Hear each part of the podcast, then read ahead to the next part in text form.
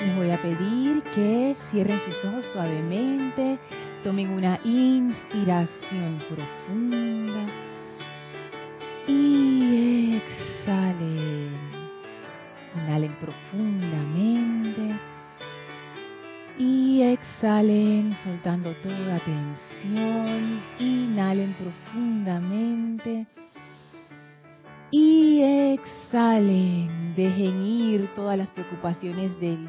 Permitan que esa energía salga de ustedes y fluya cayendo a una gran llama violeta a sus pies. Esta gran llama violeta de puro amor liberador absorbe esa energía y la transmuta instantáneamente en luz, liberando de esa energía todo el bien y la perfección. Sientan cómo esa llama se va expandiendo en y a través de ustedes, de sus pies hasta sobrepasar sus cabezas, envolviéndolos en un gran pilar de fuego violeta y absorbe de su vehículo físico toda inarmonía y la transmuta en luz. Absorbe de su vehículo etérico toda la discordia y la transmuta en luz.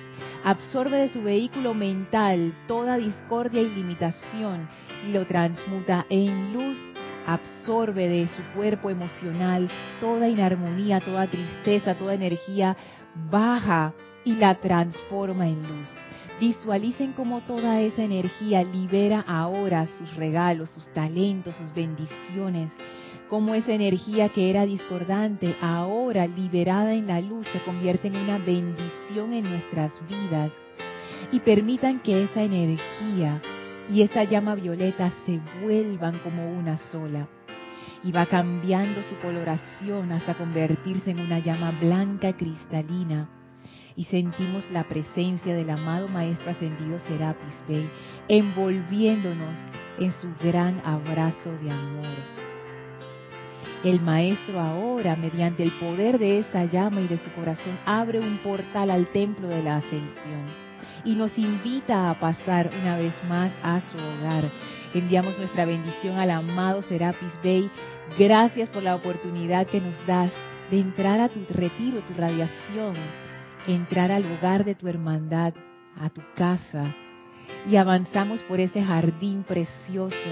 Enviamos nuestras bendiciones al templo, subimos las escalinatas, atravesamos el primer templo, el templo azul, atravesamos el segundo templo, la gran biblioteca dorada, e entramos al tercer templo, el invernadero rosa, y al final en la pared del fondo encontrarán las puertas corredizas del cuarto templo. Entren a ese cuarto templo, el ascensor maravilloso. Las puertas se cierran y nuevamente sentimos cómo se eleva nuestra actividad vibratoria, cómo se eleva nuestra conciencia. De manera que cuando se abren las puertas del cuarto templo, estamos frente a las grandes puertas del quinto templo. Empujen esas puertas que se abren suavemente y entren al templo circular con el brasero en medio donde flamea la llama y sale a nuestro encuentro al amado Maestro Ascendido Hilarión, radiante en su aura de luz, y nos envuelve con una sonrisa, con su gran fe iluminada, su gran sabiduría y discernimiento, y su gran, gran, gran amor. Estamos ahora en comunión con el Maestro, sintiendo esa gran apertura de conciencia y el poder purificador y elevador e iluminador del quinto rayo, el rayo verde.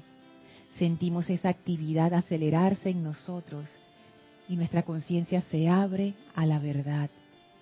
Y en este estado tan especial de conciencia vamos a permanecer mientras dura la clase.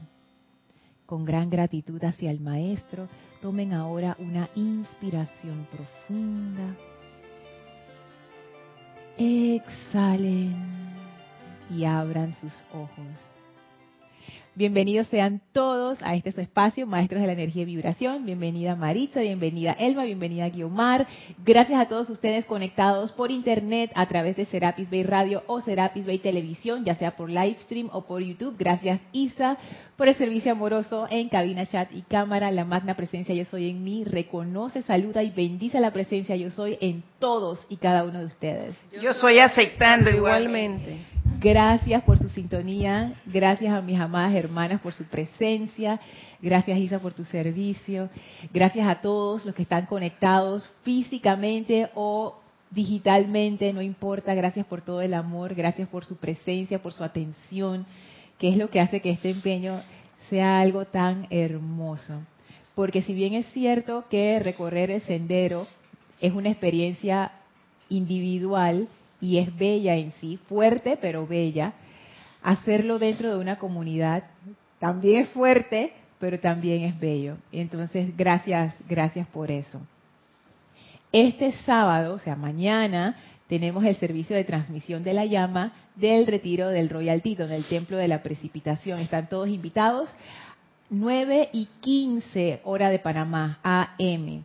A esa hora vamos a comenzar la transmisión y el ceremonial en sí comienza a las 10 a.m. hora de Panamá.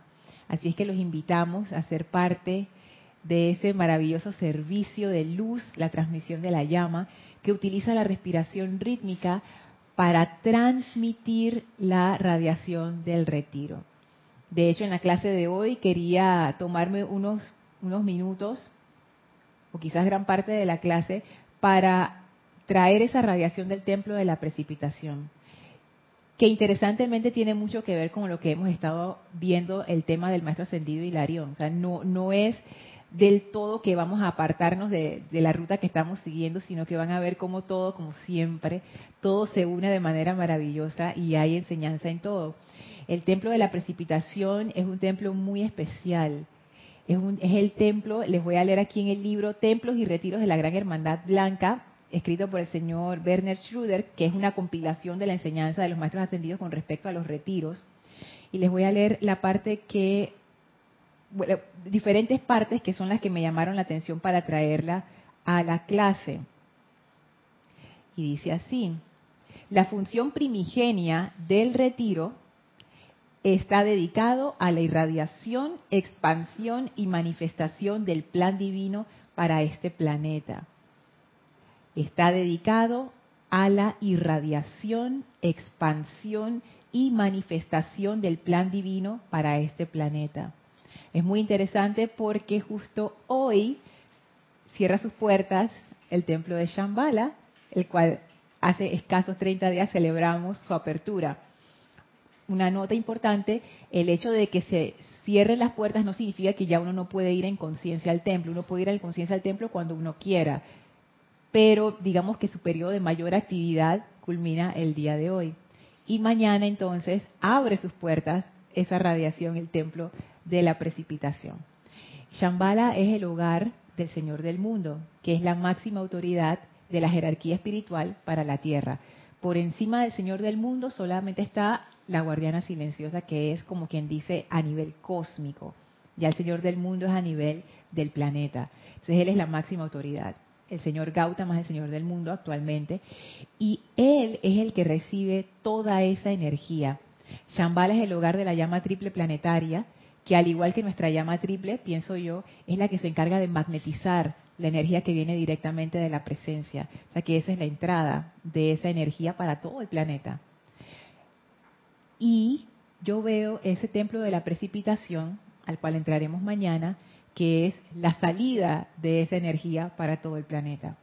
Porque nosotros recibimos esa energía de la presencia, ¿para qué? Para dar, para realizar ese, ese embrión divino que llevamos dentro. Y en esa realización de ese plan divino crecemos, maduramos, expandimos, irradiamos. Entonces el templo de la precipitación siento yo que es como la otra parte del retiro de Shambhala. Por un lado es la entrada y el templo de la precipitación es esa salida. Y por supuesto que al ser esa salida tiene más que ver con la humanidad.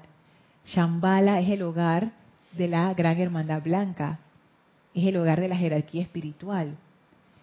Pero el retiro del Royal Teton, siento yo, es el hogar de toda la humanidad. Es nuestro hogar, el hogar de la humanidad encarnada que estamos trayendo adelante más o menos, más, más o menos bien, más o menos mal, pero ahí vamos, estamos trayendo adelante ese plan divino. Y yo siento que eso está ocurriendo, Porque si nosotros comparamos la vida de la humanidad en la época medieval, en la época feudal, donde realmente uno vivía en su aldea, uno trabajaba para el señor feudal, y si llegaba alguien y conquistaba ese terreno, te mataban, si eras mujer, te violaban y te esclavizaban y te vendían por ahí y no, no había estabilidad, no había paz, no estaba la expectativa. Si había una sequía, toda la aldea se moría porque no había de dónde sacar. Y hoy en día esas cosas pasan, pero pasan menos.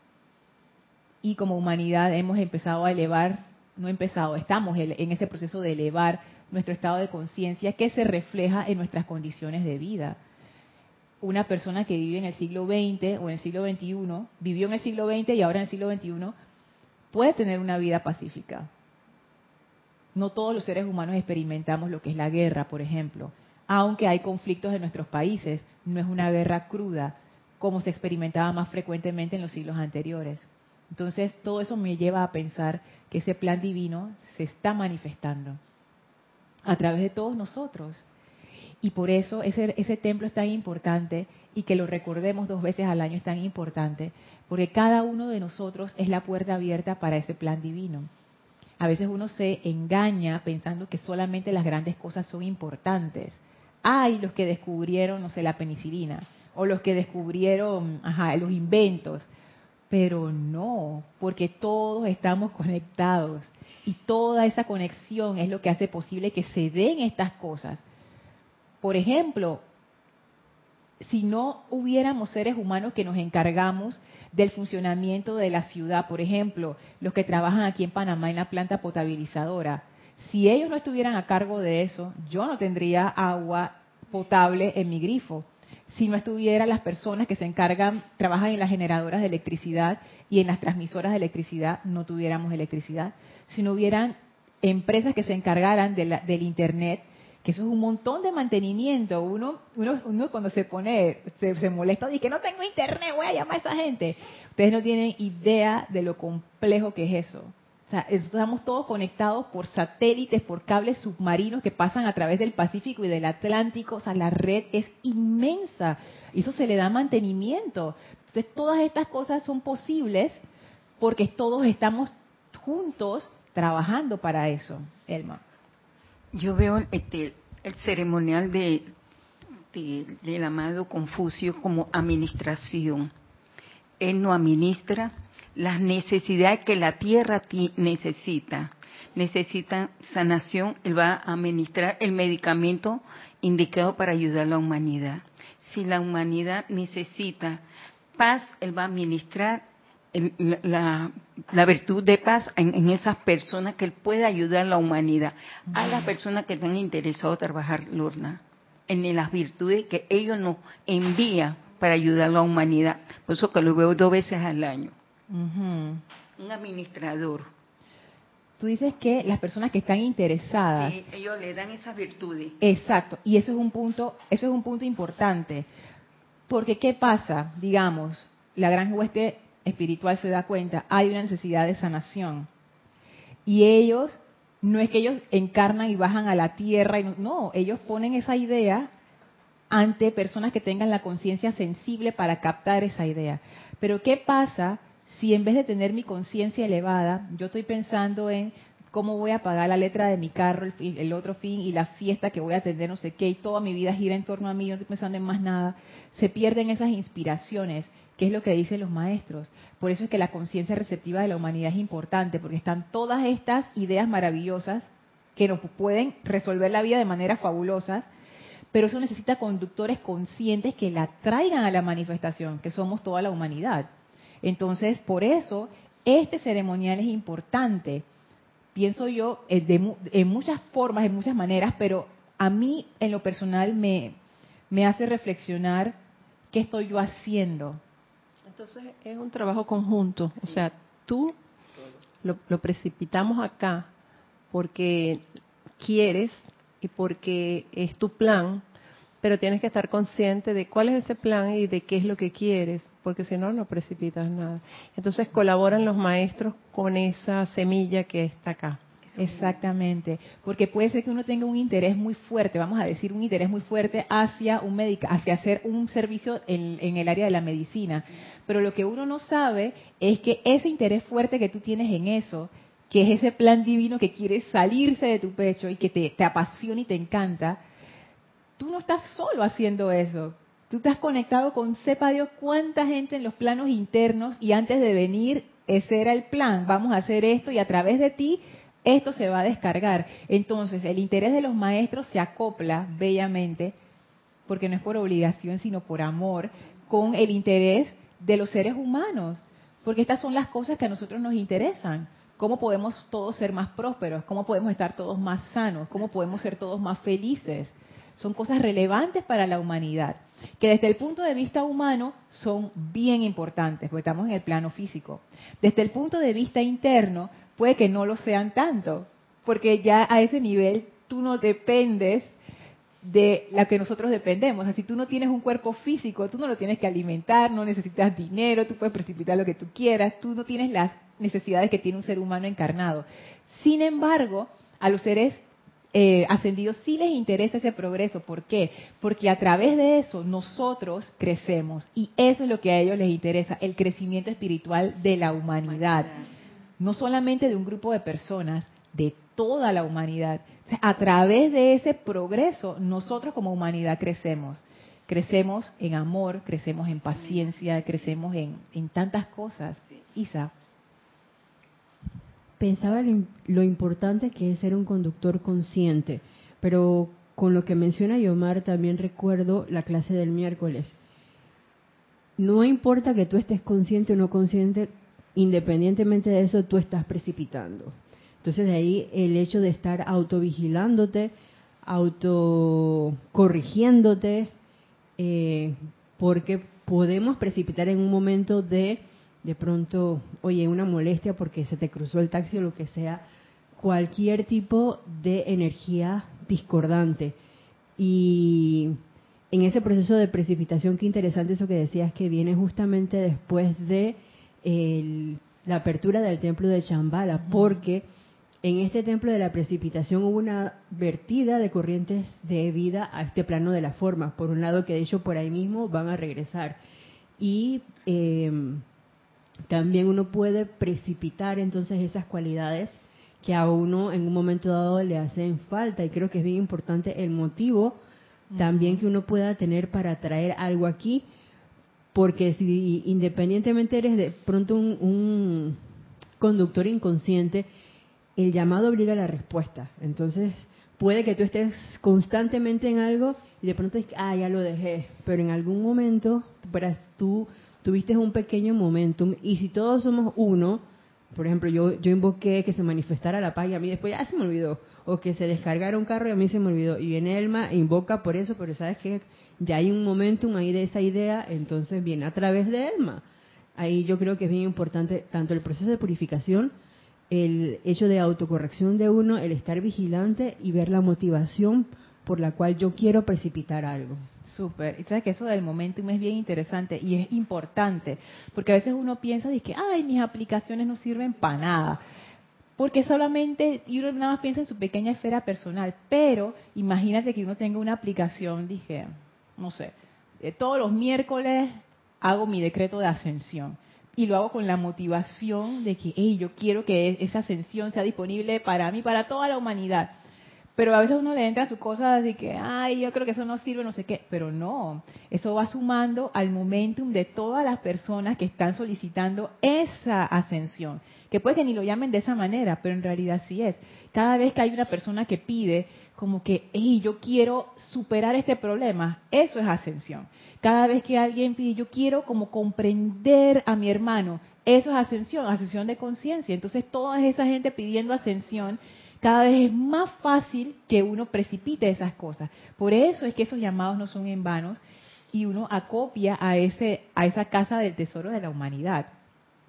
Algo que quería compartirles del maestro ascendido Hilarión y ya van a ver ustedes cómo se empieza a, mezclar las, las cuestiones es que él dice en el diario del amado Hilarión, en la página 29, mm, mm, mm, él dice, Frente a los pocos que tienen lo que ustedes denominan una vocación, están los millones de personas que se desplazan por cada lapso respectivo de vida aprendiendo quizás alguna pequeña lección de causa y efecto y navegando a la deriva al interior de los patrones más fáciles de ganarse el pan de vida con el sudor de la frente. O sea, lo que dice es que la mayoría de la gente, hablando de eso que tú decías de conductores conscientes o inconscientes y que siempre estamos precipitando, el amado Hilarión habla de eso. Dice, la mayoría de la gente está navegando a la deriva. Inconscientes, estamos... Y realmente estamos en el interior de los patrones más fáciles de ganarse el pan de vida con el sudor de frente. ¿Eso quiere decir? Cuando él se refiere a los patrones más fáciles, son las conductas habituales de la humanidad. En la humanidad de nuestro tiempo, en nuestra época, el patrón más fácil es que tú vas a la escuela, te gradúas, consigues un trabajo, tú trabajas, cambias de trabajo varias veces. Antes eso no era común, ahora sí lo es. Cambias de trabajo varias veces, vas ganando tu platita, no sé qué, va para tu fondo de jubilación, eventualmente tú completas tus cuotas aquí en Panamá. Hay un, hay un seguro social que se encarga de esa parte de, de la jubilación. Tú completas tu cosa, ah, te jubilaste, ya no tienes que trabajar más, recibes tu chequecito todos los meses y listo. Ese es el plan más fácil de vida. Entonces dice el amado Hilario, no hay nada, nada malo con eso. Simplemente dice es, que ese es un patrón más fácil. O sea, un patrón más difícil sería, yo voy a hacer una actividad que nunca se ha hecho antes. Oh, digo, uno tiene, hay gente que hace eso, pero es fuerte esa experiencia, porque tú estás abriendo un camino por donde no hay camino. Más fácil es caminar por donde ya hay camino. Entonces dice el maestro Hilarión que ese patrón de conducta que acabo de describir, eso es un patrón bien fácil para ganarse el pan, para ganarse el pan de vida. Y entonces él agrega con el sudor de la frente, porque encima tenemos esa conciencia de que estamos, me cuesta, es por obligación, yo no quiero hacer esto, pero lo tengo que hacer, que eso también es parte de ese patrón, el que uno se sienta atrapado dentro de un trabajo, eso es totalmente falso. Y uno piensa, no, es que yo no, tengo salida, tengo que hacer esto nada más, y eso es falso. Pero es como parte de ese patrón ilusión en el que uno cae. Entonces dice el amado Hilario, la mayoría de la gente está ahí. Si figuran entre los pocos afortunados que son liberados de esa particular maldición de Caín, o sea, el trabajo, utilizan la energía para satisfacer los deseos de los sentidos. Ah, me gané, como la gente que está en la lotería, me gané 5 millones de dólares. ¿Qué tú crees que yo voy a hacer, Elma? Ah, me voy a viajar, me voy a no sé qué, me voy a comprar, me voy a eso qué. Me pierdo, dice Marisa. Me pierdo. A dilo, Mari, para que se escuche con tu radiación. Sí, dice, me pierdo para que nadie me pida nada. Tú eres de las vivas, Marisa, porque la mayoría de la gente se queda ahí mismo, entonces todos los familiares que existían y que no existían llegan ahí, que Marisa, platita. Y los problemas. Y los problemas, por supuesto, los problemas de ahí. Entonces Marisa lo que hace con sus 5 millones es que de repente le dices a, tus hijos dónde estás, pero que no digan nada y tú mira. Ah, pero entonces dice el amado Hilarión, si figuran entre los pocos afortunados que son liberados de esta particular maldición de Caín, o sea que ya tú tienes tu vida económicamente resuelta, ya no te tienes que preocupar por eso, utilizan la energía para satisfacer los deseos de los sentidos. Entonces, gozo, gozo, gozo, gozo y todo para mí, para mí, para mí, para mí, para mí. Gratificación total, porque ya no tengo ninguna limitante. Que ahí yo veo ese balance que, que quizás no es sabio para nosotros mismos como humanidad que tengamos todo lo que queremos, porque lo vamos a utilizar mal. Entonces no va a haber ningún crecimiento. Ahí entra el hecho de que uno está invocando, invocando, invocando, hablando del plano de la forma algo, y cuando de pronto se te precipita, ay, no se te olvidó, porque ahora ya tienes los 5 millones de dólares y tú estabas pidiendo disque esto quiero un negocio X para servir y dar no sé qué cosa. Ya, adiós. Adiós, ¿qué negocio de qué? Yo no voy a trabajar más nunca en mi vida. Me voy a meter con batitas de seda para ir a dormir todos los días. Me voy a hacer mis tratamientos de belleza y no sé qué, no sé qué, etcétera. Entonces dice la amado Hilarión, para la evolución de la raza dependemos de esos pocos cuyas energías atraídas, magnetizadas, canalizadas y dirigidas enriquecen la evolución de la raza en canales gubernamentales, canales educacionales y religiosos, artísticos y científicos, etcétera. Son estas las personas que están bajo la guía específica de los hermanos del quinto rayo. La vocación, exacto. Se salieron de la masa. Se salieron de la masa. Pero ¿por qué se salieron de la masa? Les voy a leer algo que, como lo describe el amado Hilarión, que a mí me gusta mucho. Dice en la página 22 del diario de Hilarión, aquellos que se elevan por encima de la conciencia infantil de ser receptores de los regalos de Dios, los beneficiarios inconscientes de la protección y la opulencia del reino de la naturaleza, son los pocos que se unen al amado Jesús en su afirmación, hasta ahora trabajó el Padre, ahora el Padre y yo trabajamos. Un padre se llena de regocijo cuando su hijo o hija de su seno llega al punto de madurez en que desea asistirlo jubilosamente en el desarrollo de los intereses, negocios y empeños de ese padre. Y a mí me gusta mucho cómo lo pone el maestro. Un padre se llena de regocijo cuando el hijo o hija de su seno llega al punto de madurez en que desea asistirlo jubilosamente. Lorna, mira, para mí fue una parte emocionante cuando el señor Casis mandó los 11 niños que tenían problemas con el corazón a los diferentes puntos del país, Colombia, España, ya todos han regresado. Yo veía ahí el amado Confucio precipitando a través del pensamiento de él esa forma, cómo trae esa millonada de dinero, pidiendo donaciones desde Chiriquí hasta Panamá y pudo mandar a 11 eh, niños. Para mí eso mira, eso me estremeció mucho porque se veía la manifestación como la, presencia de Amado Confucio le iluminó a él cómo hacer el trabajo porque su, él tenía el interés y el amor de salvar a esos niños que estaban perdidos. El malo que se refiere es que hay un periodista en Panamá que él asumió la labor de recoger donaciones y él no gana nada con eso, la verdad recoger donaciones para ayudar en casos, eh, así por sobre todo niños, que necesitan tratamientos médicos que no hay en Panamá o que no tú, no lo puedes pagar. Exacto, no lo puedes pagar. O esas familias no lo pueden pagar. Pero las cuestiones se precipitan y se dan. Se dan. Hay algo que yo he estado como dándole vueltas y sobre todo porque eh, el Cristian ha estado hablando de eso en sus clases los sábados que realmente nosotros tenemos todo lo que necesitamos, que muchas veces nosotros pedimos a la presencia, pero ya esa energía está. Lo que pasa es que nosotros no nos ponemos en acción. Entonces, no, no digo que el caso este de, de Luis Casillas, el periodista, sea así, pero en realidad el dinero para llevar a esos niños ya está, ya está. Nada más que no soy yo la que voy a poner los 20 mil o 15 mil o 50 mil o 75 mil, yo pongo 5 y Elma pone 5, y Omar pone 5, Mari pone 5 y ya vamos recogiendo. Y si toda la ciudad pone 5, pone 1, pone 50 centavos, ahí se llena la cuestión y se van los niños al tratamiento. O sea, la energía sí está, el dinero sí está. Faltaba alguien que fuera la voluntad para poner eso en acción. Es verdad, Y que quisiera, verdad. Y que lo hiciera. Y la motivación que tú decías, Isa, la motivación. No es que yo voy a hacer esto, pero tú sabes que me toca que una comisión. No hay comisión. Yo lo estoy haciendo porque vi la necesidad y voy para allá.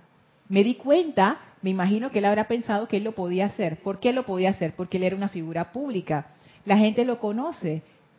Y él dice, yo voy a usar esos talentos que yo tengo para mover el corazón de la gente. Yo sé que lo, lo podemos hacer. Y lo hizo.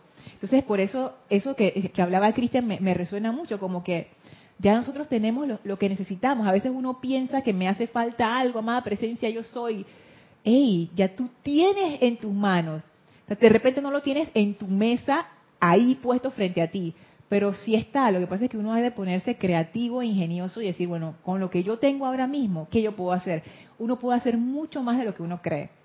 Nada más que, tú sabes, a veces uno como que sí, hay que soltar esas ideas limitantes que uno tiene acerca de uno mismo. ¿Tú quieres decir algo, Mari? No, no, solamente era, decir que Este, abajo este el señor, este señor no lo hizo una sola vez, no lo ha hecho una sola vez, Uh, lo ha hecho innumerables veces eh, durante el año y a, a través de los años, Sí. que es lo que más la gente admira porque él todo lo hace incondicionalmente, ¿eh? no esperando a nadie, nada a cambio y cuando han dado las gracias a esas personas, primero piensan gracias Dios porque me has ayudado y porque esta persona también pudo hacer llegar a la meta que quería. Sí, y es que y es correcto, porque todo viene de la fuente, todo viene de la presencia, que imagínate, imagínate si él hubiera dicho, yo estoy cansado hoy, porque ser periodista no es una vida fácil, es un trabajo bien exigente, es bien matoncito ese trabajo. Tiene que estar a todas horas afuera, el tiempo de preparación, el tiempo de cámara. No es un trabajo que yo digo, es que, ah, es que él lo puede hacer porque él tiene tiempo. Yo no creo que ningún periodista tenga tiempo. Ay, me duelen los pies, yo no, yo no, no te van a hacer nada hoy. Me voy a quedar en mi casa viendo televisión. Como todo el mundo se queda en su casa viendo televisión, Netflix, no sé qué, perdiendo su tiempo. Pero él decidió hacer algo adicional. Eso es un servicio más que ordinario, porque eso no está dentro de la descripción de su trabajo. Dentro de la descripción de su trabajo no dice que él tiene que salir a la calle con un carrito a recoger plata a mediodía. Si ustedes han estado en Panamá o en un lugar tropical y han experimentado lo que es el sol a mediodía, o sea, es, es o sea, hace ahora mismo que estamos ya entrando en verano, Panamá está como en 31 grados en la, cuando cuando está el sol en su máximo, que es al mediodía hasta las 2 de la tarde, pero la sensación térmica es de 36. O sea, imagínense eso. En estos días está así. Sí, en estos días ha estado así bien caliente, entonces uno tiene miles de excusas. Yo tengo miles de excusas para decir, yo no voy a estar pelándome la cara como decimos en Panamá, o sea, pa- eh, pasando vergüenza, ¿no? Eh, frente a la gente pidiendo plata. Pero hay gente que dice, hey, yo he visto, entre comillas, ese plan. ¿Qué es lo que te nace de tu corazón? Y yo, lo voy a hacer. Parte del plan divino. Yo siento que sí. Porque tú lo ves en personas, yo lo he visto a través de mi vida y realmente lo veo como un plan divino, porque ese plan divino hace que esa motivación en tu corazón sea una razón de ser. Ajá. Y tú dices, quiero hacer esto, es como parte de tu vida. Y puedes partir de nada, yo lo he visto.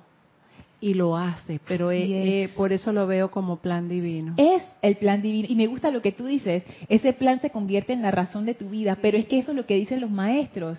Cuando los maestros son llamados a servir, ellos dicen, esta es mi razón de ser. El servicio de ellos es, es hacer eso. Y si es el plan, yo me acuerdo que antes yo pensaba en el plan divino, yo quería que me lo revelaran, ¿no? entonces yo pensé que eso iba a venir como una lista de cosas y- escritas de que lista uno, pre- y- ítem 1, ítem 2, ítem 3. Después me di cuenta que eso no era así. Y el amado Maestro Ascendido El Moria tiene una definición del plan divino. Dice, el plan divino es lo bueno.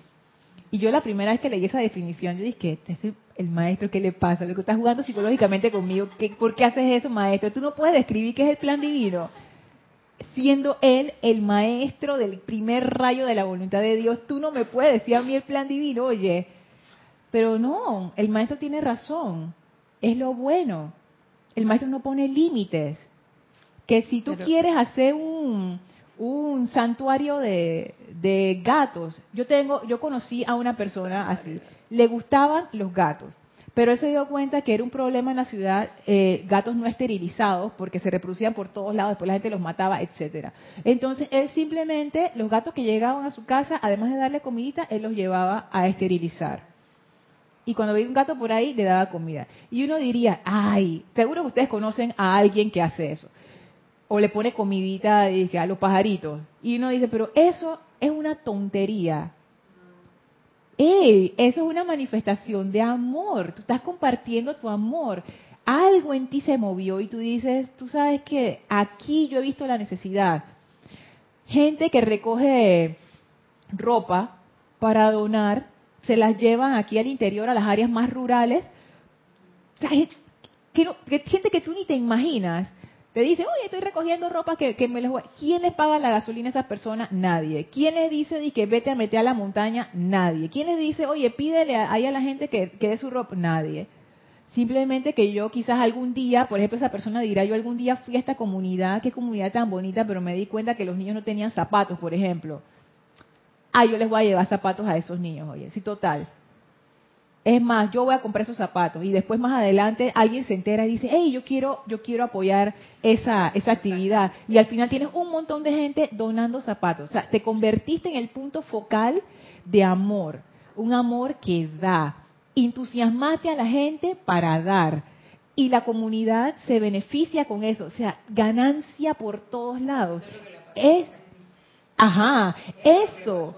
Eso es el plan divino, ese es el plan divino, no es nada extraordinario de que ahora voy a crear y que el cohete de la NASA no, sé qué, no. Lorna, y tiene que ver con lo que decía Jorge, que tú quieres, qué es lo que tú quieres hacer, porque si quieres hacerlo, no hay obstáculo de ninguna naturaleza.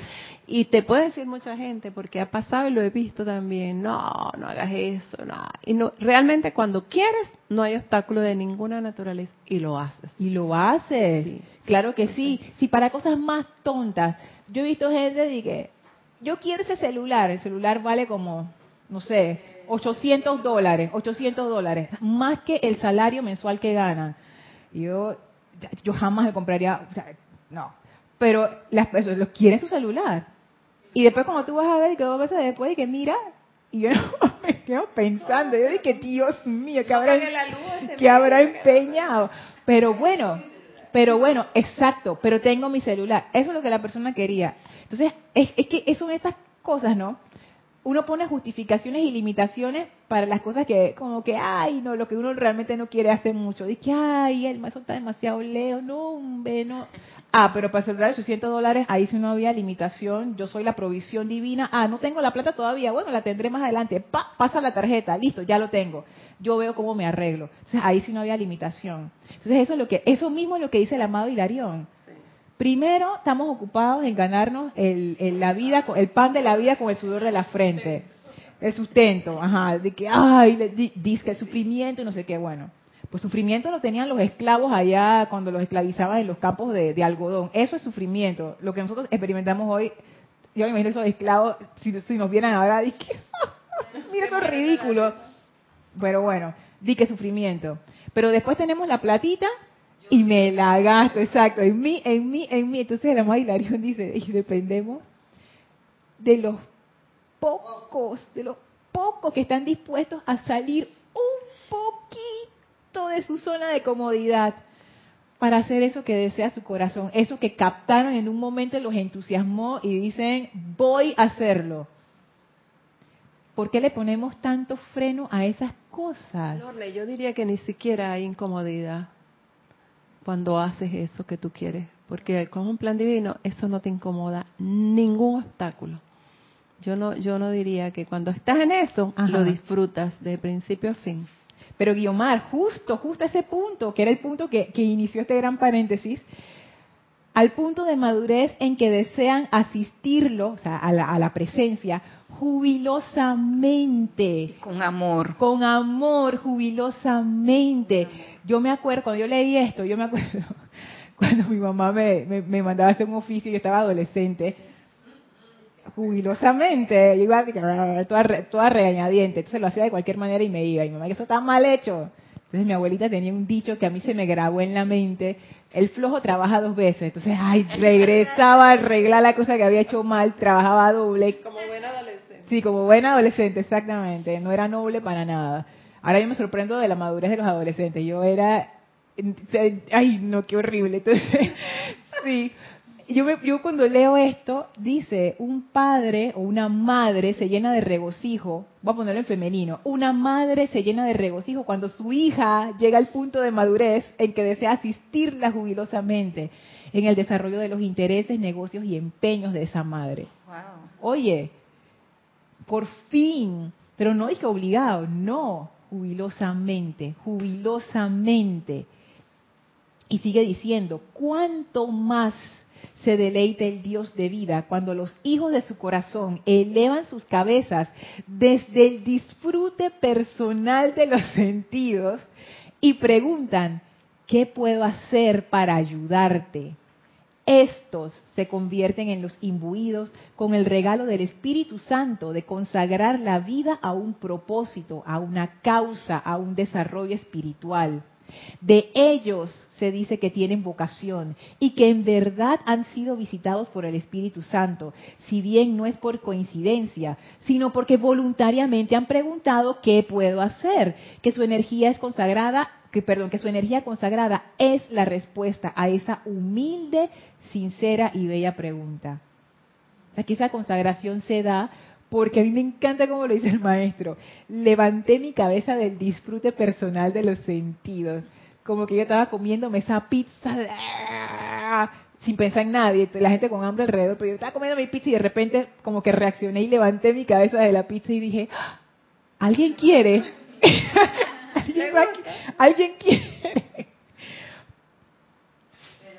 Eso es porque viste una necesidad y cuando uno ve una necesidad y uno quiere, ayudar en eso, entonces se descargan las ideas divinas y tú encuentras la manera de poder hacer eso. Te diste cuenta, ahí, ahí en el restaurante o pasando afuera todo ese poco de niños que a veces están vendiendo un montón de cosas, y tú sabes que vengan a que yo los voy a invitar a comer. Así de sencillo. ¿Qué hay de difícil en eso? ¿Cuántos de nosotros no hemos invitado a alguien a comer? Si tú tienes nada del otro mundo, es que, ay, que no se puede hacer, porque no se puede hacer.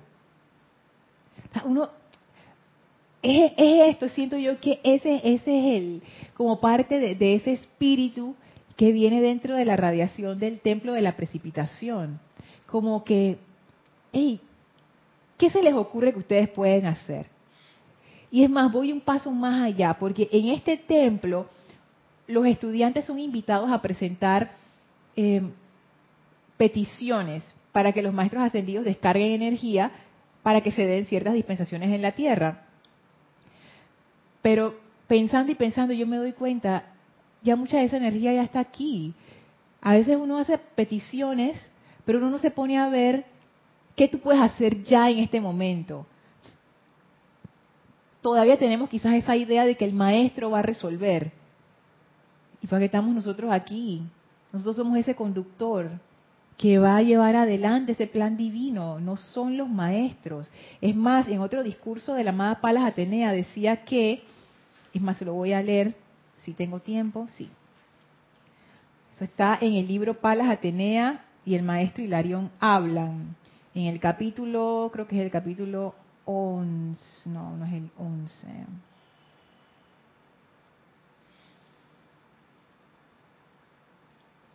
Estoy buscando. Oye, justo lo tenía abierto.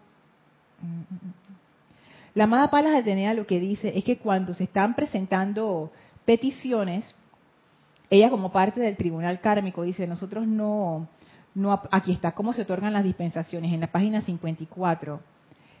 Ella dice así, ¿saben ustedes qué es lo que realmente decide la dispensación a favor de un solicitante, hasta de un señor del mundo? O sea, porque ahí no solamente van seres humanos, de hecho van los seres divinos. Eso que tú decías, Elma, estoy viendo que esta gente está pasando trabajo allá abajo. Eh, yo tengo una súper buena idea, como yo ya, pero ya, vamos a decir que ya esté cerca ascendido. Tengo una súper buena idea. Voy al tribunal kármico para que me den el presupuesto para descargar esa idea para que esta gente se beneficie. Entonces le sale la amada Palas Atenea y le dice: ¿Saben ustedes qué es lo que realmente decide la dispensación a favor de un solicitante, hasta de un señor del mundo?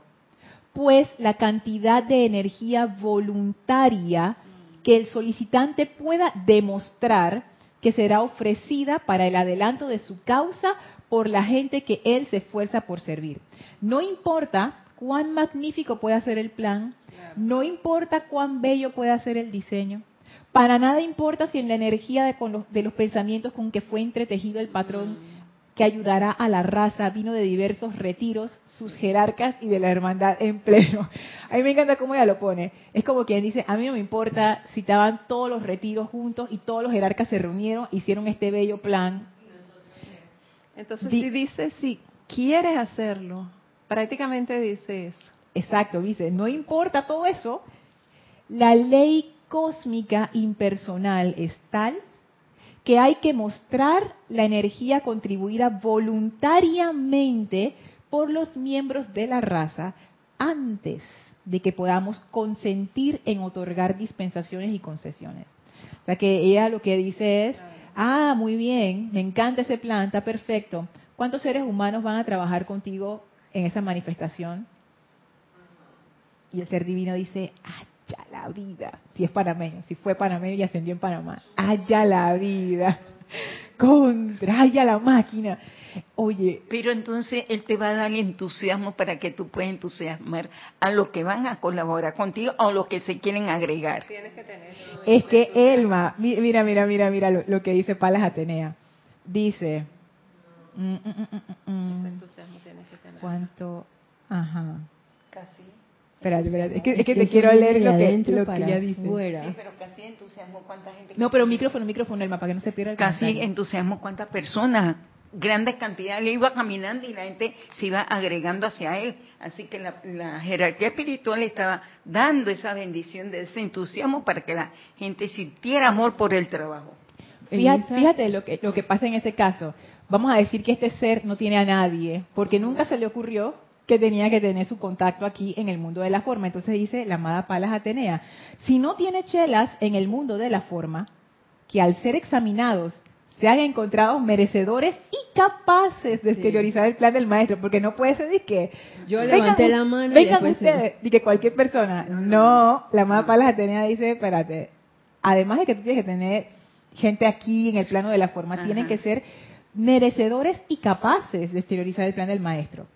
Si él no tiene eso, le recomendamos que en los seis meses subsiguientes se esfuerce por asegurarse una conexión de esta índole y que estimule y magnetice el interés de algunos chelas. Entonces lo que le dice el tribunal kármico es, bueno, como tú no tienes a nadie en el plano de la forma, anda a ver que, que- ajá, que te vayan a ayudar, anda a entusiasmar gente por ahí, ve a ver cómo tú te conectas con la gente de la tierra para ver si hay alguien por ahí que puede entusiasmar a la gente para que esa gente voluntariamente levante la mano y sean merecedores.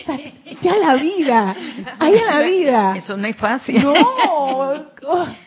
No, y aparte que me llamó mucho la atención el hecho- el hecho de ser merecedor, porque uno puede levantar bien rápido cuando tienes el destello, el flachazo, así que. "Ah, sí, yo secundo esa emoción, bla, bla. Y eso mismo, viene bla, la feria bla, bla. del libro y dije, ay no, yo me voy de viaje, yo no puedo, yo tengo que Lo que- trabajar, es que no sé yo qué", lo que- y voy poniendo poco de justificaciones. Entonces, ¿en qué es lo que ¿En qué es lo que yo estoy realmente o qué es lo que yo quiero? Yo levanté la mano para servir y me estoy despojando de mis fragilidades ahí. Dije, ¿sabes qué? Ahora yo dije, yo voy, yo voy. No hay esto justificaciones, no hay excusas, porque yo dije, yo de verdad quiero ir más allá y servir con el maestro X. Y eso sí tiene que venir de adentro hacia afuera y ser voluntario y jubiloso, si no, no, no va a ser sostenible. Así es, así es. Y ya, ya tú ves, o sea, ya, ya ven, esa- la- sí, la seriedad y, y lo mucho que depende ese plan divino de nosotros mismos, de que yo quiera levantar mi cabeza, del disfrute de mis sentidos, de mi comodidad, de mí, tú sabes, ay, ahora yo no voy para allá, eso está muy lleno de gente, no. Ay, yo mejor me conecto y ya, oye, ya, me conecto por internet, yo no voy para allá, y que transmisión de la llama a esa hora de la mañana, y no, no, no, no, Y no. Lor- Lorna, y esto, lo que yo veo también en esta situación es que estas cosas no es que es un logro eh, de inmediato, con la primera salida que tú hagas. Esto viene un logro de hace mucho tiempo que vas, que va trabajando. que va, eh, ¿cómo se dice? Eh, Entusiasmando. entusiasmando, que vas presentando también esa credibilidad, esa, esa confianza en los demás, y eso es lo que te hace llegar a ese logro alguna vez.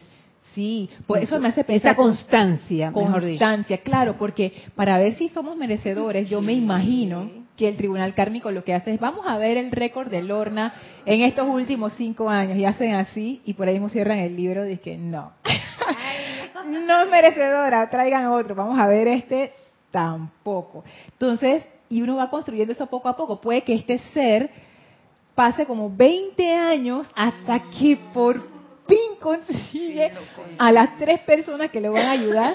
Las tres personas dicen, vamos para allá, de- vienen a la encarnación y de repente dos de las personas dicen y que yo sé que mi corazón me llama a la medicina, pero yo veo que mi tío es abogado y él se hace plata, así es que voy por esa.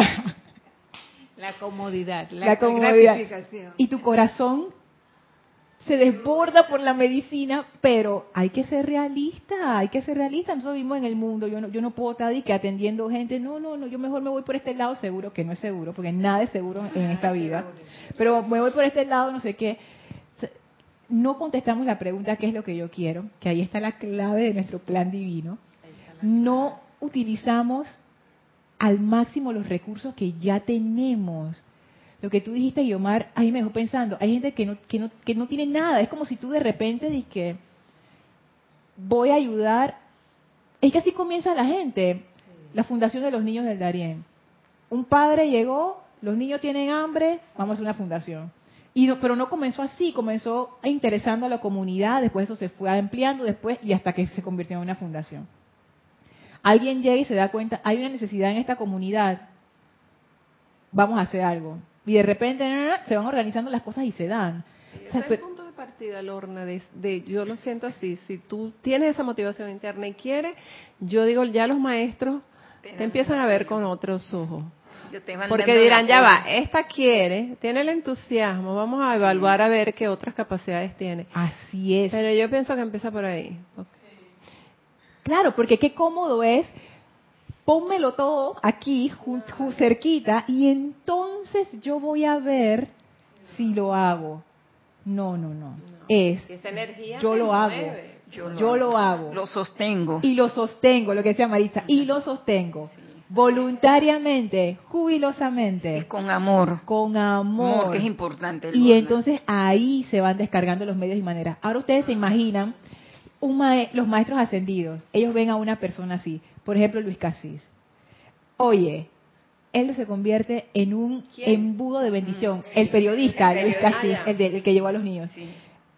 Es un embudo de bendición. Bendición. Porque dicen los maestros, mira, este, este es, está prestando un servicio impersonal. A través de él podemos prestar un servicio que va a beneficiar a todas estas personas. Y nosotros no sabemos el alcance de eso, porque puede ser que una uno de los niños que se fue a operar, que de otra manera no hubiera sobrevivido, pero sobrevivió, va a ser el papá de otro niño que va a ser el descubridor de un invento que va a salvar a la humanidad de no sé qué. Nosotros no sabemos esa trama kármica y entonces por una cuestión y vamos a decir, y todas las personas que donaron para que ese niño pudiera tomar esa... info- esa- ¿Tú te imaginas la red de bendición que se da? Sí. Eso Cuando lo vemos, lo vemos mucho en, ay, perdón, que lo vemos mucho en padres que tienen niños con problemas.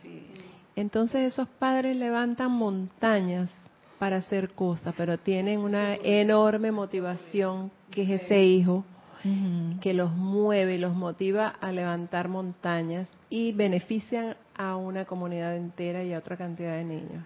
Pero ellos, ellos lo levantan a través de su sú- súplica, todos los días pensando en la presencia de Dios que, al- que alguien le va a dar la oportunidad. Y no sabemos quién en la tierra fue escogido por esa oportunidad. Sí, yo pensaba en eso, que uno tiene que tener fe en Dios. En ese caso, para que se dé la manifestación, fe y gratitud, y que sabes por esto. Pero también veo a este periodista como un ejemplo a seguir, porque yo estoy viendo el, la motivación de él, tú lo ves feliz haciendo las cosas, entonces, hey, tú te entusiasmas también con eso porque tú lo estás viendo y cuando regresaron esos niños a Panamá, ¡wow! todo el mundo fue al aeropuerto y el aplauso y la... O sea, que, que es un acto ascensional Totalmente. por algo bien pequeño, por, por verlo a él nada más, de que encontré tal cosa, esta necesidad, yo voy para la calle. Sí. Yo creo que él lo, él lo ha dicho, que para él eh, su mayor eh, agradecimiento es que los niños estén bien, que estén sonriendo, que sus padres estén contentos. Para él eso es como que si ya ha estado pagado ya, todo, que no quería más nada. Es, es que es esa, esa bendición que uno da regresa para bendecir a todo el mundo. O sea, las bendiciones no son mezquinas. Lo que uno hace con amor regresa multiplicado y eso es verdad. Eso no es palabras bonitas, eso no es... Yo lo he comprobado, en serio, cuando uno hace las cosas con amor, esa bendición regresa, pero no es que regresa para ti, regresa y todo el que está por ahí queda impregnado de esa bendición. La bendición de todas las personas que contribuyeron. Porque es cierto, él es un ejemplo, Un ejemplo. pero cada quien sabe el camino que ha de seguir. No todos vamos a seguir. es- no, o sea, el ejemplo no es hacer lo que él hizo. El ejemplo es la motivación, el júbilo, la alegría. Ese es el ejemplo. ¿Qué puedo hacer yo hoy? Todas las personas que contribuyeron, cómo se sienten cuando ven a esos niños sonriendo, felices, y esa felicidad de esa gente enciende la felicidad de la gente a su alrededor. Bendición por todos lados. Entonces es, es algo maravilloso. Este templo es un templo de bendición para todos nosotros. Nada más hay que abrirnos, abrir nuestro corazón. ¿Qué puedo yo hacer? ¿Qué puedo yo hacer? Y, van 10 más. Son 13 los que fueron ahora. Él dijo que también van 10 más. Son las oportunidades que están allí. ¿Están allí? Y sabe que me ha gustado el ejemplo, como lo has puesto, y el ejemplo que los maestros han puesto ese Señor para que nosotros veamos ese, ese templo de, la precipitación, cómo trabaja. Y hay muchos ejemplos, Elma, que no salen ni en televisión. No. Siempre hay esta señora que vive en la comunidad tal que ayuda a todo el mundo. Le da con eso mismo pensé, que mi abuela se me echaba estos cuentos de, de estas señoras que, que cocina para todo el mundo. Da a la gente con vamos a hacer una sopa para todo el mundo y traiga y todo el mundo trae y hacen una gran sopa y todo el mundo come. Siempre está la señora que, chiquillo, estás haciendo, eso se, se estilaba mucho antes, que las que las señoras agarraban hijos postizos. Quedó huérfano el otro, no tiene dónde ir. Ven, ven para acá. Y no es que estaban bollantes económicamente. Decían, donde No. comen tres, comen cuatro. Donde comen tres, comen cuatro. Aquí también dicen eso. Ey, venga para acá. Aquí a- a- de, de alguna manera nos arreglamos. Y se las arreglaban. Entonces, siempre el mundo está lleno de gente así. El mundo está lleno de gente así. Necesitamos más gente así. Nosotros somos esa gente así. Ah, antes Isa y después quiero cerrar con algo que dice el ma- amado Hilarión. Tal cual pasa con la humanidad, también pasa con el reino elemental. Yo he visto en la clínica, por ejemplo, así como dabas el, el valga la redundancia, el ejemplo de los gatitos que Ajá. llevan a esterilizar y le dan comida, también pasa con los perros y en las clínicas. Muchas veces tú ves a alguien que llega o atropellado o con algún golpe o alguna cosa y el propietario no puede asumir en, en la totalidad de lo que tendría que pagar para dar un servicio o para que se pueda atender ese paciente y de pronto tú ves la gente que está ahí en la sala y yo voy a pagar tal cosa, yo le pago no sé Mira qué, tú. porque depende de eso, el hecho de servir y dar altruistamente, impersonalmente y porque a ti te gusta y lo haces con amor. Eso eleva el alma, o sea, eso eleva, eso realmente nos hace mejores seres humanos. Amar nos hace mejores seres humanos, de verdad. Quiero cerrar con esto que dice el amado Hilarión. Dice así, en el, Palas, el libro Palas Atenea y el amado Hilarión hablan, página 34. Aunque ustedes lo están haciendo maravillosamente bien, amados en la luz, la ley cósmica requiere de mí que enérgicamente traiga a su atención la necesidad de servir con el ser crístico de todos los que pertenecen a este planeta. Wow.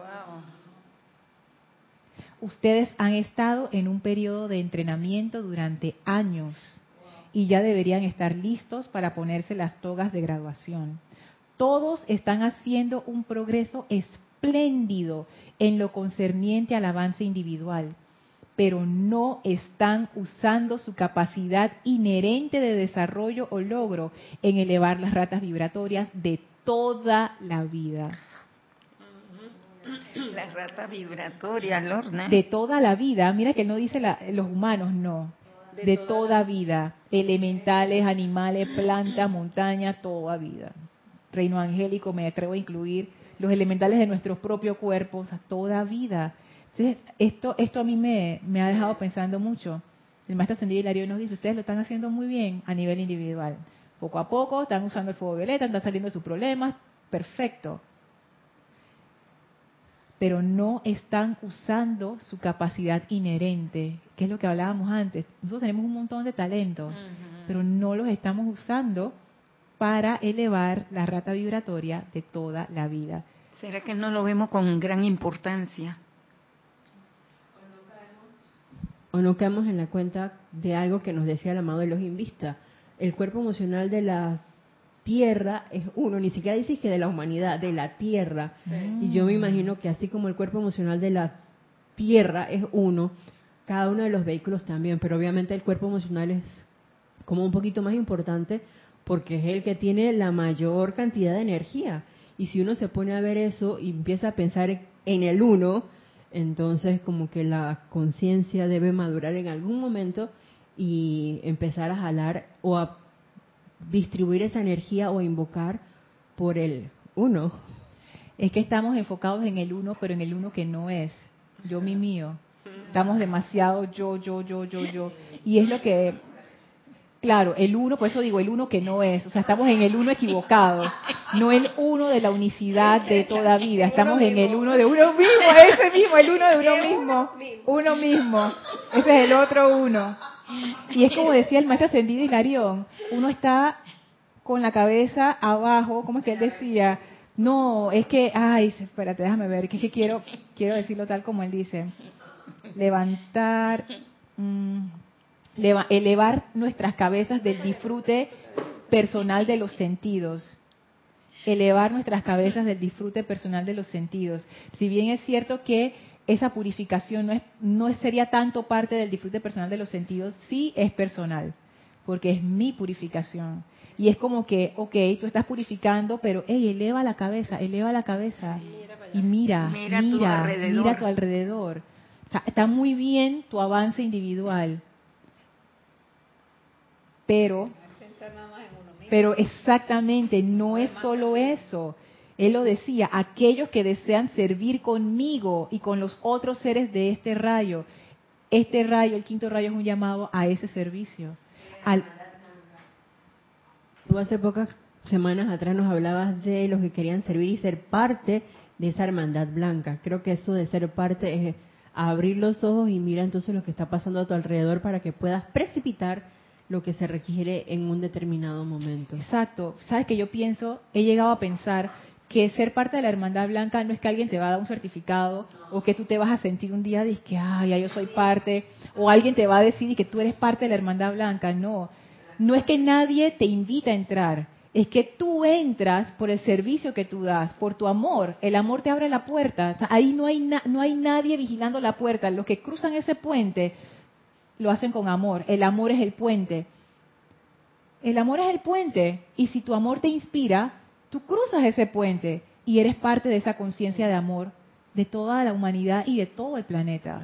Lorna nos está diciendo, sean ustedes primero una hermandad. No tú, sino toda la humanidad. Toda la humanidad, que es lo que tú estabas diciendo, Isa, y yo anhelo ese estado de conciencia en donde yo realmente pueda sentir y saber que en serio nosotros como humanidad somos todos hermanos y hermanas, mira, todos somos uno. Y toda la tierra y expandirlo para cubrir también el reino elemental, el reino a todo el mundo.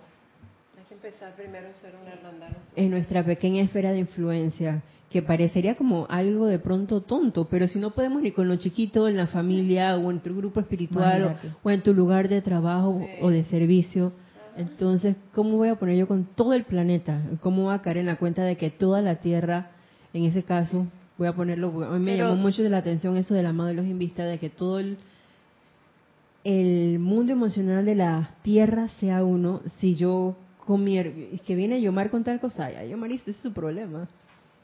No estoy dispuesta a, a, dejar atrás mis fragilidades, a dejar ir.